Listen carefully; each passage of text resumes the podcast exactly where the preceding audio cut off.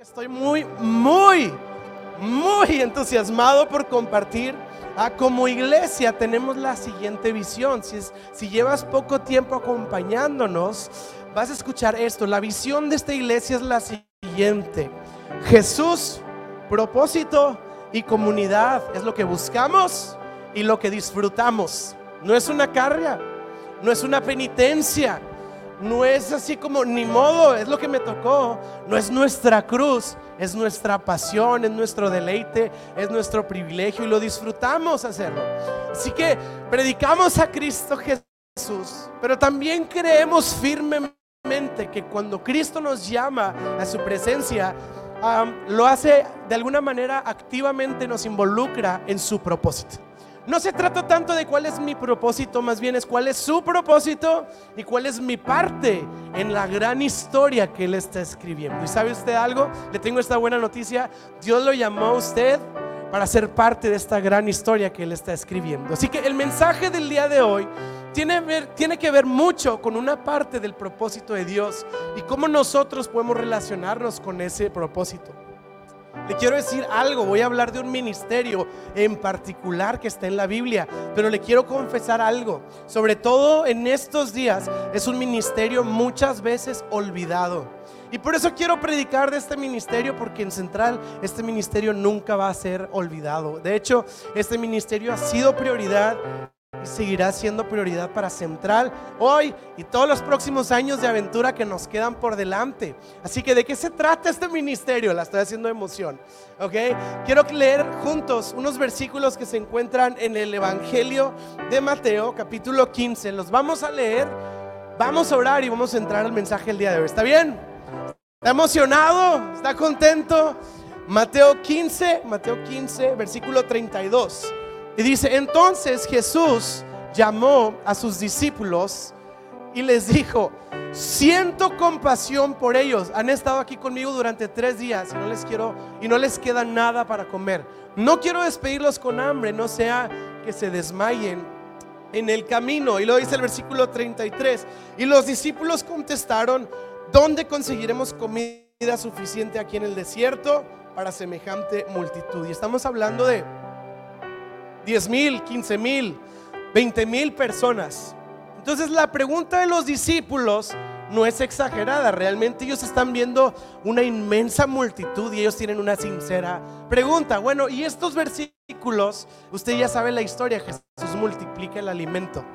Pero leímos algo muy interesante, dice que Jesús vio a la multitud y no dijo, pienso que, y no dijo, estoy analizando que, Jesús no dijo, si checo la logística y hacemos un plan estratégico, Jesús dijo, siento, siento compasión. Y quiere decir que este tema no era un tema intelectual para Jesús, no era un tema práctico o, o de estrategia para Jesús, era un tema cercana su corazón. El ministerio del que quiero hablar el día de hoy es el ministerio de compasión. Un ministerio cercano al corazón de nuestro Dios. Y específicamente quiero hablar no a una emoción de que somos personas compasivas. Especialmente quiero hablar el día de hoy de la compasión referida al, al pobre y al necesitado. Una realidad cotidiana, una realidad global, una realidad constante. Pero ¿qué es lo que la Biblia tiene que decirnos a nosotros en cuanto a este tema? Y ahorita que lo digo, si se fija y lo piensa bien, no es común escuchar mensajes de esto, pero está sumamente presente en la Biblia y por eso lo vamos a predicar el día de hoy. ¿Está bien? ¿Qué le parece si oramos, Padre, en el nombre de Jesús? Oramos que tu palabra traiga vida a nuestros corazones y traiga luz a nuestro entendimiento para ser parte de tu propósito y de tu plan y que podamos entender cómo podemos alinearnos y sumarnos a lo que tú quieres hacer en nuestra sociedad, en este mundo tan necesitado, Señor. Te pido que nos entusiasmes, que nos inspires, que nos llenes de fe el día de hoy. Te lo pido en el nombre de Jesús y todo central dice amén. Y si estás contento de estar en la iglesia, puedes hacer un poco de ruido una vez más. ¿Sabías que en la Biblia cuando habla del pobre, bueno, es que la Biblia usa estas dos palabras, el pobre y el menesteroso, ¿ok? Pero en general es lo mismo, habla de las personas en situación de pobreza extrema y de mucha necesidad. Cuando la Biblia habla de este tema, pudiéramos pensar en uno, dos, tres eh, ubicaciones en la Biblia o algunos versículos, pero en realidad, y usted puede hacer el experimento o la tarea, hay más de dos mil versículos que abordan el tema. Dos mil versículos. ¿Ok? Hoy solo, obviamente por cuestiones de tiempo, vamos a abarcar nada más como la mitad de versículos. No se crea, no se me asuste. Vamos a hablar algunos, pero en realidad es un tema sumamente presente en la Biblia. Vez tras vez lo vamos a encontrar desde el Antiguo Testamento hasta el Nuevo Testamento. Ahora, cuando hablamos acerca de la pobreza, es un tema complejo. ¿Cuántos están de acuerdo que es, conmigo que es complejo? ¿Por qué? Porque tiene muchas variables que la componen. ¿sí? No, no, la no es así sencillo como decir, la pobreza es pobreza y pues el que es pobre es pobre porque pues es pobre. Hay muchas dinámicas implícitas. Hay dinámicas económicas, hay, hay dinámicas políticas, hay sociales, hay dinámicas personales de algunas personas, hay dinámicas familiares, hay dinámicas de oportunidades y hay dinámicas circunstanciales. O sea, hay un montón de variables que componen esto de tal manera que no se puede como abordar desde un solo ángulo, no como que podemos tratarlo y cortar con una misma tijera todas las variables de posibilidades, de causas y razones que componen esta problemática. Existen muchas situaciones distintas. Y sabe, también agregado a esto, yo estoy seguro que usted ha participado y ayudado a alguien en escasos recursos alguna vez o muchas veces. Yo sé que usted lo ha hecho y estará de acuerdo conmigo que no solo existen muchas variables, sino también existen muchas maneras de expresarse la pobreza. ¿A qué me refiero? A mí me ha tocado ayudar a alguien que toma, toma esto, se voltea y no me dice nada. A mí me ha tocado ayudar a alguien que recibe algo, lo menosprecia y en mi cara lo tira al piso, como diciendo, dame más. A mí me ha tocado ayudar a alguien que literalmente le doy algo y se me queda viendo lo que esta palabra signifique, pero este joven me dijo, tú estás bien cuajado, dame más, ¿verdad? Es como que, ok. Sí, yo, yo pensé en un flan, ¿verdad? Un flan así bien cuajado este, estoy bien cuajado de qué, o sea, este, y yo así como un poco sacado de onda, me ha tocado ayudar a alguien que cuando recibe la ayuda te sonríe y te agradece. Me ha tocado ayudar a alguien que cuando recibe la ayuda se entusiasma y se emociona de gratitud. Y me ha tocado ayudar a alguien que cuando ayudas lo toma y en ese momento voltean a ver al cielo y le dan gracias a Dios porque reconocen que Dios los está ayudando y que tú estás haciendo de alguna manera una oración contestada. Y yo estoy seguro que usted probablemente ha experimentado algo de esto, quizá agradables experiencias y quizá experiencias muy desagradables cuando nos relacionamos con el tema. Pero yo el día de hoy quiero sí hablar de lo que la Biblia nos enseña como una sola cosa cuando abordamos el tema de la pobreza. Ahora, ya lo dije, hay miles y miles de versículos y lugares donde pudiéramos leerlo. Es muy complejo, pero téngalo en su corazón cuando lea la Biblia en su casa. Siempre que la lee todos los días, esas dos horas que le dedica, busque este tema. Este lo va a encontrar ahí. Pero yo quiero hablar de este tema en cuatro áreas en particular y cómo se relacionan en nuestra vida, ¿ok? No quiere decir que son las cuatro áreas más importantes o no son los cuatro eventos más importantes de la Biblia, pero son cuatro de muchos otros que el día de hoy creo vale la pena que podamos considerar. ¿Está bien? Número uno, la primera vez que la Biblia, quiero mencionar aquí, la primera área que quiero mencionar que la Biblia enseña cómo nos relacionamos con la pobreza es cuando habla específicamente del dinero. ¿Sabe usted que la Biblia cuando habla del dinero, yo sé, tema sensible, pero pues aquí somos una iglesia donde somos reales y hablamos las cosas como son. Cuando la Biblia habla del dinero, nos da una cualidad que debemos de tener a todos nosotros que decidimos seguir a Cristo Jesús. ¿Sabe cuál es la cualidad? Que seamos generosos que seamos generosos. La Biblia nos invita a ser generosos. La Biblia nunca condena, ni juzga, ni critica la riqueza, la abundancia, ni el dinero como tal, para nada. Pero siempre que habla de todo esto nos invita a ser personas generosas. Sí, personas que no tienen puños cerrados, que no tienen sus brazos cerrados y que no tienen todo con un candado, sino que somos personas con manos abiertas, listas para bendecir y para apoyar y para regalar y para dar, etcétera. Es por esto que como iglesia, parte de nuestra cultura es esta, somos una iglesia generosa, somos generosos. Ahora, algunos cuando llegamos al tema de generosidad se preguntan, ok, generoso, o sea, ¿te refieres a que tengo que dar el diezmo o se lo puedo dar a alguien en situación de calle o lo puedo dar en una organización? Yo le quiero decir esto, la Biblia dice en Corintios que cada quien dé como dispone en su corazón. Usted quiere dar mucho dinero aquí en Central, Dios lo bendiga, hágalo con todo su corazón. Pero si usted se lo quiere dar a familias que están en escasos recursos, hágalo con todo su corazón y con toda la fe. Cada quien seamos generosos con todo aquello que está en nuestro corazón. No hay una ley. La invitación es a ser generosos. Algunos de pronto se ponen muy calculistas. ¿Es el 10% o el 13 o el 20 o el 50 o el 4? Y, la realidad es lo que usted tenga en su corazón. Y si usted quiere dar 20 pesos a alguien, dele 20 pesos a alguien. Si usted quiere comprar 100 despensas, o sea, si me explico, la Biblia nos invita a que nuestro corazón constantemente pueda estar viendo cómo ayudar a los demás, cómo ayudar a aquellos que nos rodean. Así que a la luz del Evangelio, ah, puedes ser generoso con tu vecino, con un familiar, con una causa, con una organización, con una iglesia con alguna comunidad.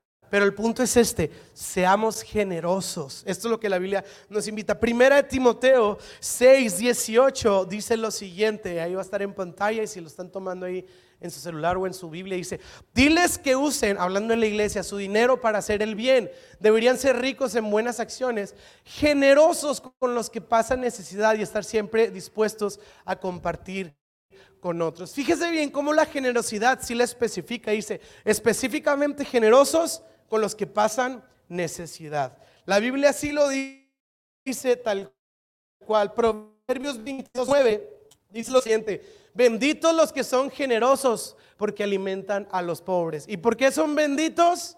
Porque alimentan a los pobres. ¿Y porque alimentan a los pobres son qué? Benditos.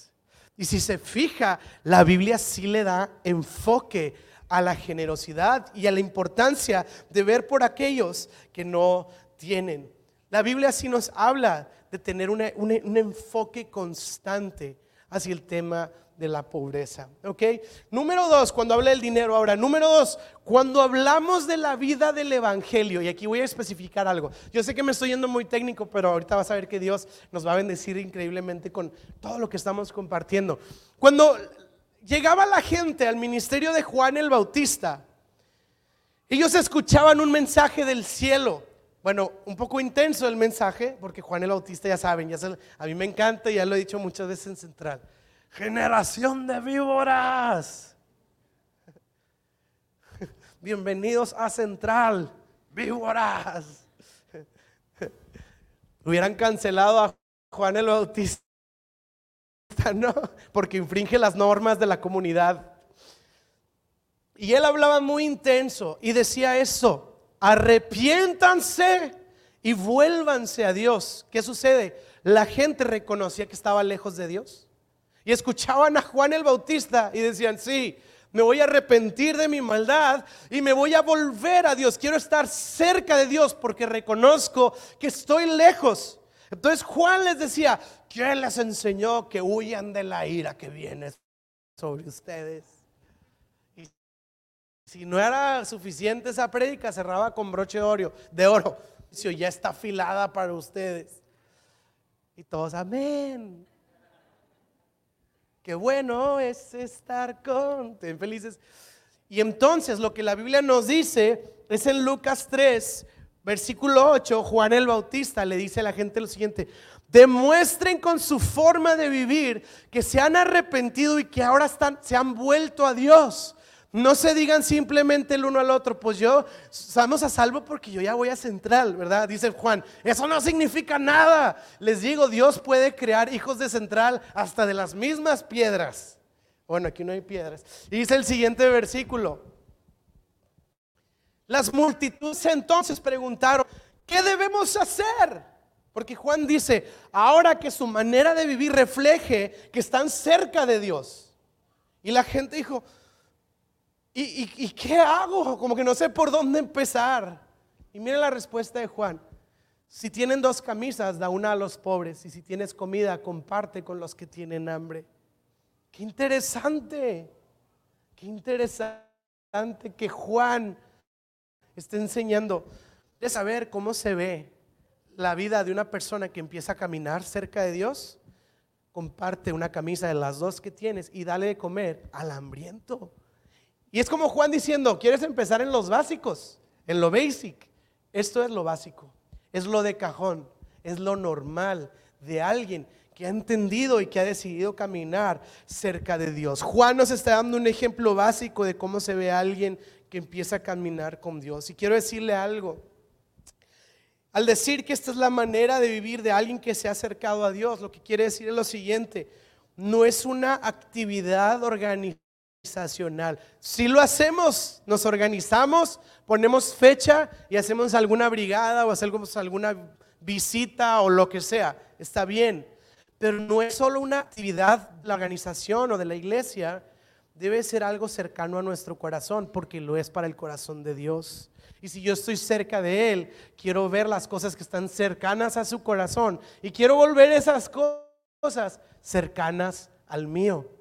¿Qué quiere decir? Que yo no planeo una vez al mes, sino que yo constantemente tengo ojos para la necesidad y busco oportunidades para poder suplir dentro de mis capacidades. Entonces, esto es lo que Juan nos dice. Entonces, la Biblia menciona esto cuando habla del dinero o la generosidad. La Biblia menciona esto cuando habla de la vivir de alguien que ha empezado a caminar con Dios. Número tres, cuando habla del plan de Dios. En el Antiguo Testamento, pues hace cuenta que Dios llamó a su pueblo y el pueblo fue como que van a caminar en mi pacto, ¿verdad? En mi plan. Y el pueblo volteó a ver a Dios y dijo, ok, ¿Qué significa, verdad? O sea, ¿cómo vamos a caminar en tu pacto o en tu promesa o en tu manera, etcétera, no? Entonces Dios les dio unos cuantos eh, mandamientos, ¿verdad? Cientos de mandamientos de cómo debían de vivir aquí en la tierra.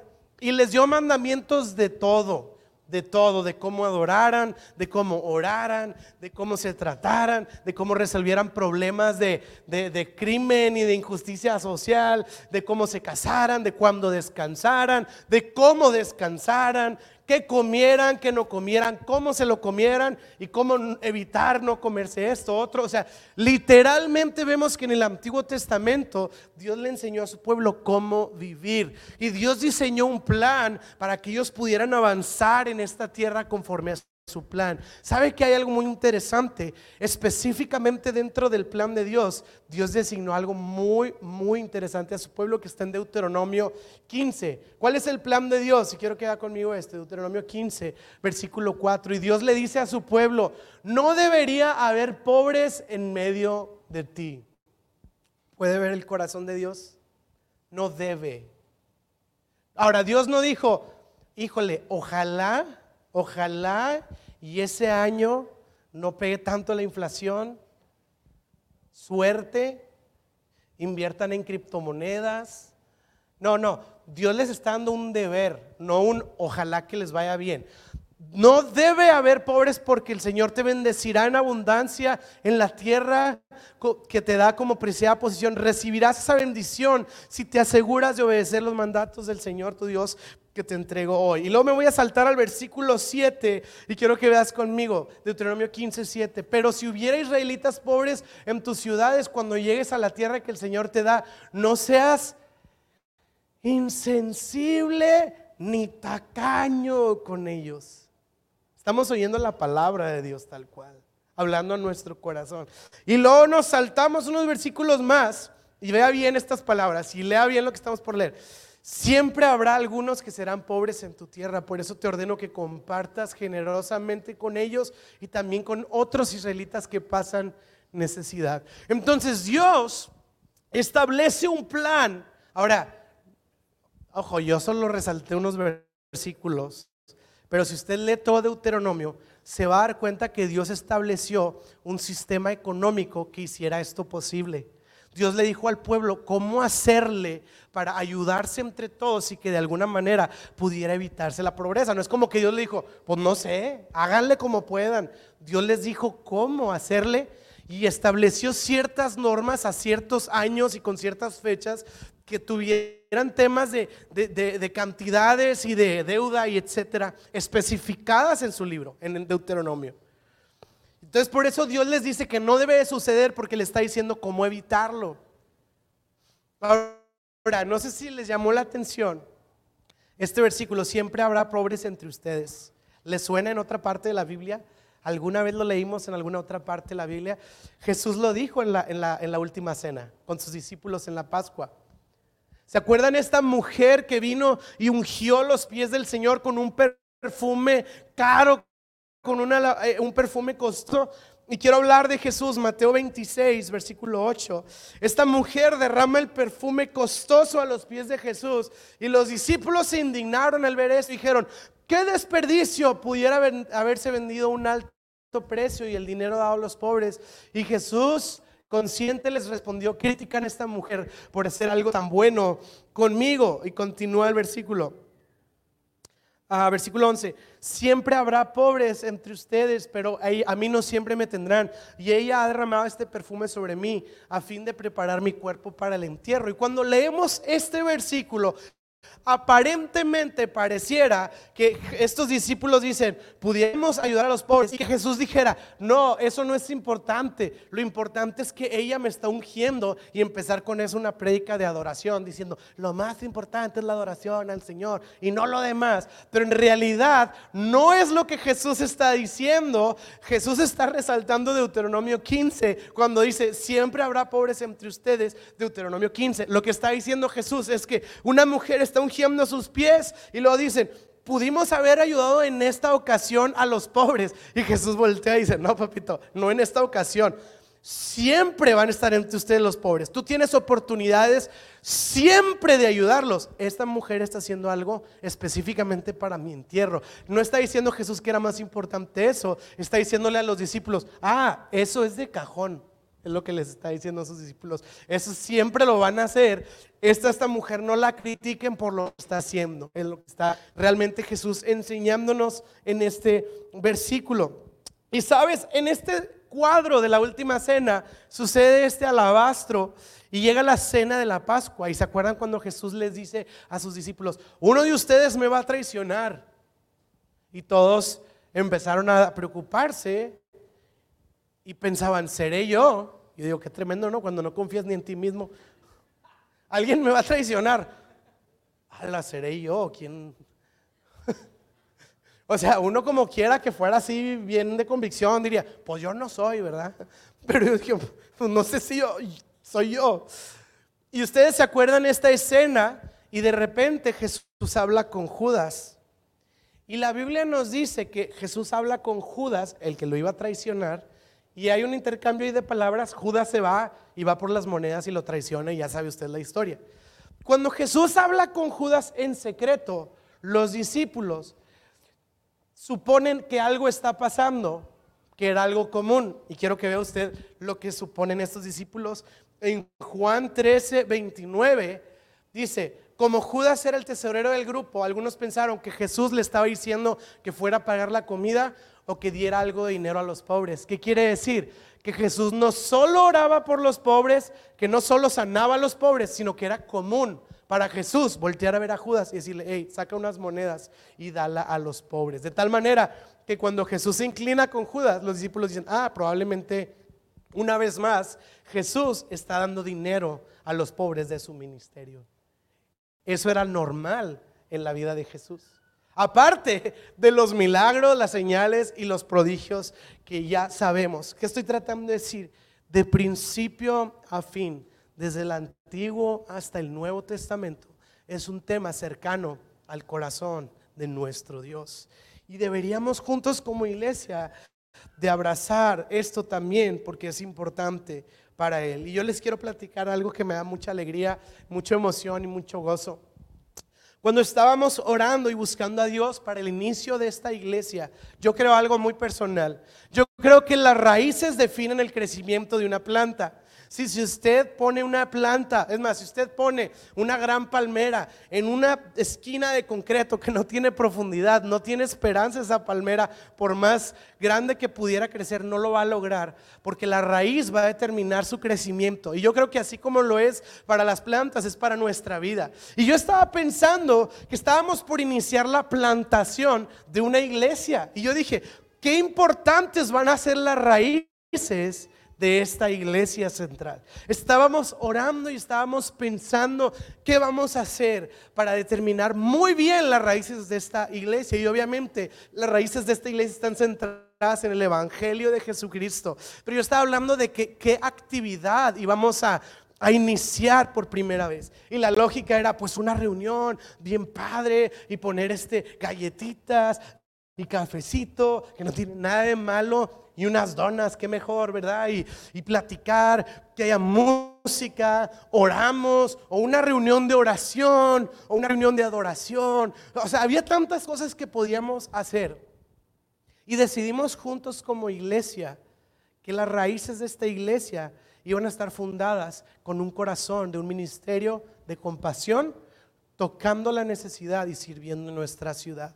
Así que nuestra primer, en la historia de Central, la primer cosa que hicimos fue ir a llevar despensas en medio de la pandemia a una comunidad en necesidad. Y traigo ahí unas cuantas fotos de aquella primera vez en la que decidimos ir y ahí estábamos tocando y si se fijan traemos cubrebocas porque era en un momento todavía peligroso, pero decidimos que íbamos a ir casa por casa a llevar despensas a las comunidades que más lo necesitaban. Y ahí estamos, ahí con varias bolsitas de despensas, ahí estamos varios orando en esta comunidad, ahí están todas las bolsas de despensas que estábamos llevando.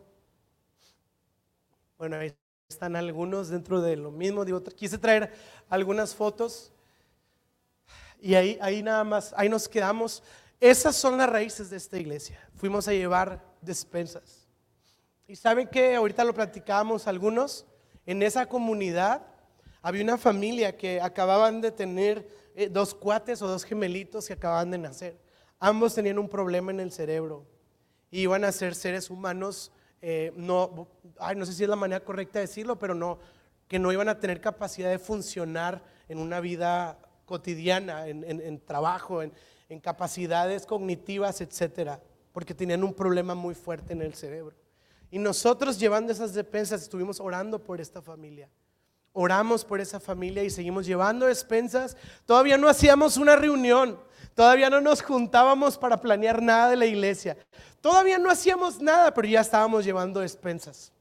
Y sabe que llegábamos a las casas y sacábamos una despensa y luego nos decían, ah, bueno, ahí vengo, voy por la IFE. Y no, no, no. ¿De qué partido vienen? Y aprovechamos y le dijimos, venimos de... Nada, no sé.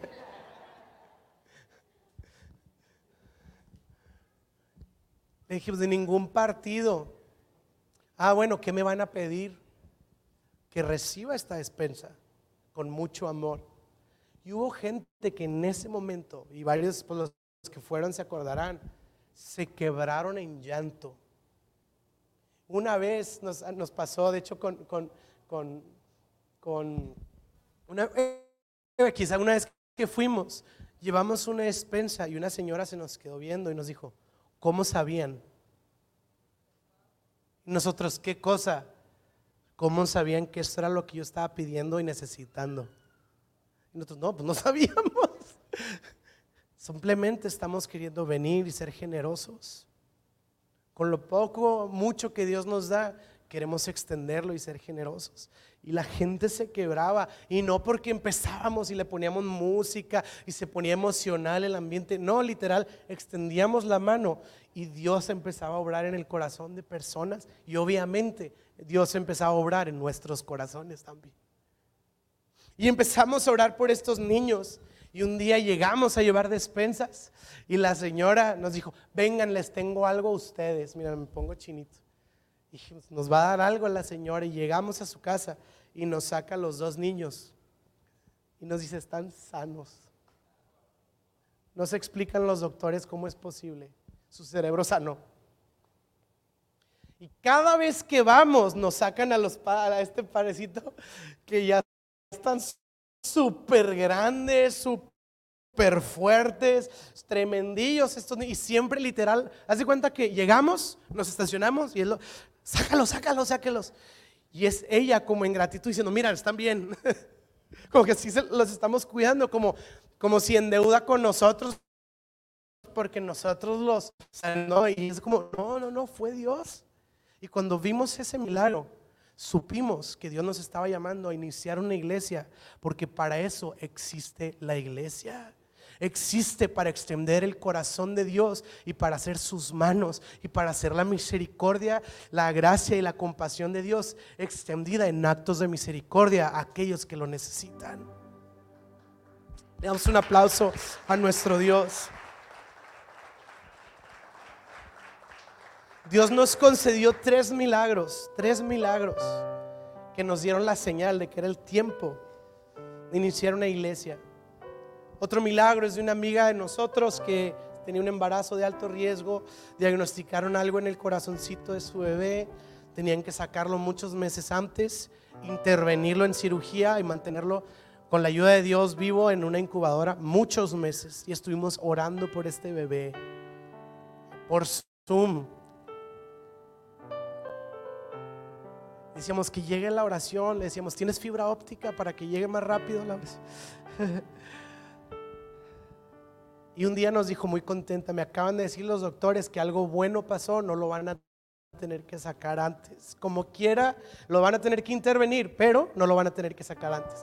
Gloria a Dios. Y un día ya no supimos más de ella y un día nos habló y nos dijo, tampoco lo tuvieron que intervenir. Y estos tres bebés nos dijeron, es hora de iniciar una iglesia, porque para eso existimos. Saben que también nosotros creemos que la iglesia existe, sí, porque algunos, usted ha escuchado, ¿no? Esta, esta idea misionera, ¿no? De, las naciones. Y a veces es una tensión, porque algunos se quieren ir para todos lados. Y luego algunos dicen, ¿y aquí qué, verdad? Pero algunos dicen, aquí, pero nunca se van a ningún otro lado. Y yo creo que son las dos cosas. Somos la iglesia local, pero somos la iglesia en el mundo. Y en una idea para tratar de abrazar esa realidad, dijimos, hemos abrazado a esta comunidad para llevar despensas y hemos llevado pañales, carriolas, eh, útiles escolares. Hemos llevado muchas cosas, no solamente despensas. Hemos, hemos tratado de estar con ellos muchas veces y la última vez estuvo tan padre porque no solo llevamos y nos vamos, sino que estamos en comunión con ellos. Tanto así que la última vez sacaron la lotería y dijeron, ¿listos? Y dijimos, listos. Y dijo la señora ahí, eh, pero con dinero. Dijimos, va pues con dinero. Y no hemos vuelto desde entonces. Nos estamos recuperando de la, de la bailadita que nos dieron ahí. Este, si de repente, ya saben, ¿no? De repente algunos nos ganaba acá la, el espíritu competitivo. Y, a ver, enséñame esa aplicación porque se me hace que está con truco. Y nos decían luego a las señoras, no hombre, es pura experiencia. Híjole, ¿sabe qué? No vuelvo. hemos compartido, hemos comido juntos. Pero luego dijimos, ¿y qué si como iglesia soñamos con servir a nuestra ciudad y servir a las naciones? Y es por eso que me complace bastante también contarles que gracias a su generosidad como iglesia, no solo hemos podido ir dos años consecutivos, así cada mes, a servir a esta comunidad de las flores, que este año hemos bajado un poco la guardia, pero no es la idea, sino que también gracias a su generosidad llevamos más de un año, un año y cuatro meses aproximadamente, sirviendo una comunidad, y ahí tienen las fotos, en Kenia. Esos son los niños que estamos en esa comunidad en específico en Kenia. Ahí traigo varias fotos de esta comunidad y a través de un ministerio que conocemos personalmente e íntimamente, estamos mandando un apoyo a esta comunidad. Central lo está haciendo, usted lo está haciendo a través de su generosidad y en particular, y yo los presento, esa es su cafetería. Ahí es el comedor. Si se fija con leña, con una olla, una olla grande, y esa es la cafetería. Y como iglesia específica y particularmente hemos adoptado dos niños. un niño que se llama Joseph, que él es Joseph, vive con su mamá, le encanta la Biblia y es Marianne. Ella es más grandecita, pero ambos tienen un amor por Dios, por la Biblia. Nosotros estamos cubriendo los útiles escolares como iglesia. Nosotros estamos cubriendo su alimento. Comen y están asegurada su alimentación gracias a la generosidad de todos ustedes. Y aparte estamos cubriendo los costos de que semanalmente se esté visitando a ellos y a sus mamás, a su familia, compartiéndoles de la Biblia, orando con ellos, orando por ellos y asegurándose que estén creciendo en los caminos del Señor. Dense un aplauso porque todo esto ha sido gracias a su generosidad y a su corazón compasivo. Traigo, si ahorita al final quieren, traigo unas, unas cartitas eh, eh, físicas, unas cartitas que, ellos dos, Mariani y Joseph, nos mandaron y ahí escribieron. Eh, es, una, es una carta como que, ya trae un formatito y ellos nada más iban llenando algunas cosas, pero a, mí me emociona y me enternece mucho como que ver su, pues, su letrita, pues verlos escribiendo. Y nos, y nos comparten todo lo que les gusta, están en tercero. Este es Joseph, está en tercero. Le encanta ah, su parte favorita del programa es la clase de la Biblia. ¿eh? De todo lo que, mira, de todo lo que hay, le gusta la Biblia. el color rojo es su favorito. Le gusta la carne. Yo creo que se está haciendo regio. Le gustan las matemáticas y le gusta nadar. Y luego nos dice Munju Anayip algo que significa Dios te ama. Nos mandó, Dios los ama. Y aquí tengo las dos cartas de Marianne y de Joseph a nosotros. Me enternece tanto.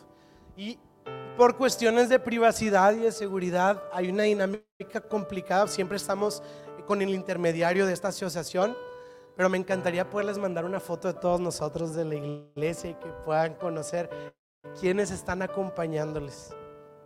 Y nuestro reto y nuestro corazón es que podamos seguir ayudando cada vez más niños y también seguir sirviendo. Entonces, ¿voy o me quedo? Las dos. Por último, quiero terminar con unos versículos muy, muy, muy, muy importantes. En Mateo capítulo 25. Y quiero que lea esto. Todos sabemos que Cristo un día vamos a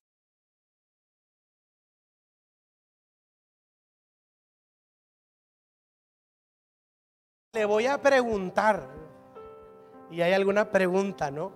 Es que yo le voy a preguntar si Adán tenía ombligo o no tenía ombligo. No he podido dormir porque traigo esa duda. Y usted sabe esta idea de la primera impresión, ¿no?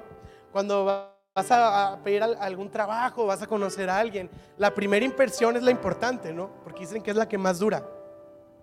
Lo que estamos por leer es la primera conversación que dice la Biblia que vamos a tener con Jesús cuando lo veamos. O sea, usted va a llegar, va a ver a Jesús y, y que vamos a hablar.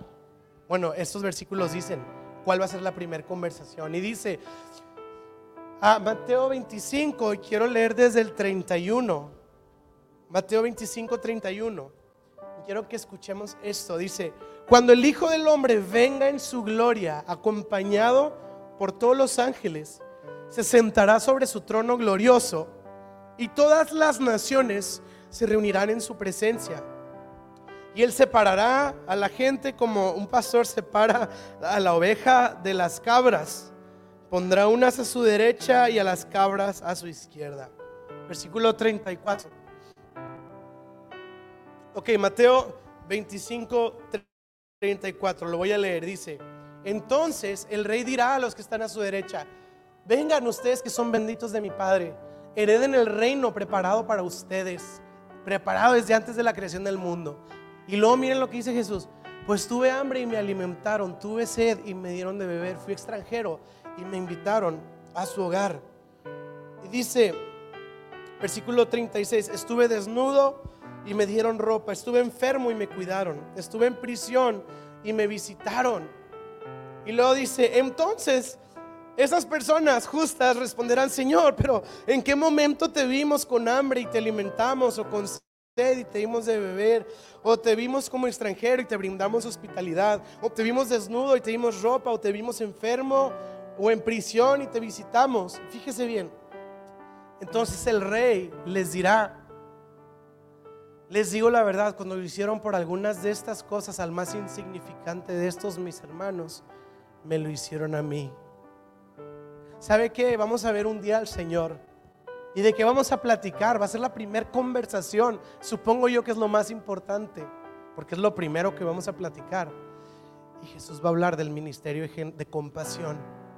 Y va a decir, tuve hambre y me alimentaste, tuve sed y me diste beber, estuve enfermo y me visitaste. ¿Cuándo, Señor? Cuando oraste por esos dos niños en las flores, cuando le diste de comer a esos niños en Kenia cuando llevaste esas despensas. No puse en las fotos, pero también como iglesia. Cada invierno compramos muchos corredores y los llevamos a gente en situación de calle. Y cuando estemos delante del Señor va a decir, y me tuve frío y me tapaste. ¿Cuándo, Señor? Cuando llevaron esos cobertores a todos aquellos en situación de calle. Esa es la primer conversación que vamos a tener con nuestro Señor. Creo yo es lo más importante a su corazón. Por eso va a ser lo primero de lo que vamos a platicar con Él. Y lo que estoy tratando de decir, si nos podemos poner de pie para cerrar este mensaje, pareciera ser que el ministerio de compasión es algo aquí en la tierra solamente, pero lo que estos versículos nos enseñan es que se hace en la tierra, pero impacta la eternidad. Se hace en la tierra y trasciende para lo eterno. Quiero regresar al mismo planteamiento que hice al principio. El tema de la pobreza es complejo, sí. ¿Tiene muchas variantes? Sí. ¿Se pueden abordar todas las variantes? Probablemente no, pero sí se puede tener un mismo corazón, un corazón compasivo. Yo no sé si es pobre porque le tocó, porque su familia, porque perdió su trabajo, porque le jugaron algo malo, porque el gobierno, porque el economía, borracho y drogadicto, porque fue eh, eh, un criminal. Yo no sé. Y yo no sé cómo podría tratar cada aspecto, pero sí sé que sea lo que sea, puedo tener un mismo corazón, un corazón compasivo. Y sea que haya sido un borracho o alguien que perdió un trabajo, yo puedo ser compasivo con los dos por igual. Porque Jesús no nos llamó a escoger, nos llamó simplemente a tener un corazón generoso. Y yo estaba meditando en esto en mi corazón y pienso que Jesús no eligió a los pecadores y trató de evaluar e investigar y hacer una especie de prorrateo para ver cómo podría distribuir su favor y su gracia dependiendo de quién. Tenemos un mismo Dios y un mismo Salvador. Quizá alguien pudiera haberle dicho al Señor, Señor, pero Él es un pecador porque lo que hizo, porque esto y porque lo otro. Y el Señor fue un Dios que derramó su inagotable amor y misericordia a pesar de mí. Así que creo que con ese mismo corazón de gracia lo que yo he recibido, lo puedo extender. Así que iglesia, busquemos oportunidades para hacer el bien, para ayudar a los más necesitados y para mantener un corazón generoso. Cuando Jesús dijo, siempre habrá pobres entre ustedes, está diciendo, siempre hay una oportunidad para extender un corazón generoso y un corazón compasivo. Amén. ¿Qué les parece? Señor, en el nombre de Jesús, oramos para que nos bendigas con esto con un corazón compasivo y generoso. Ayúdanos a ser como tú, Señor, y abrir nuestros ojos a la necesidad. Líbranos de ser juiciosos, líbranos de ser ah, con un corazón insensible y siempre ver oportunidades. Danos la creatividad y danos el enfoque y danos lo intencional para poder servir a los más necesitados, Señor. Ayúdanos a ver lo importante de esto lo cercano que es a tu corazón y que pueda ser cercano al nuestro también. Te lo pedimos y te damos tantas gracias en el nombre de Jesús. Amén y amén. Le podemos dar un aplauso a nuestro Dios.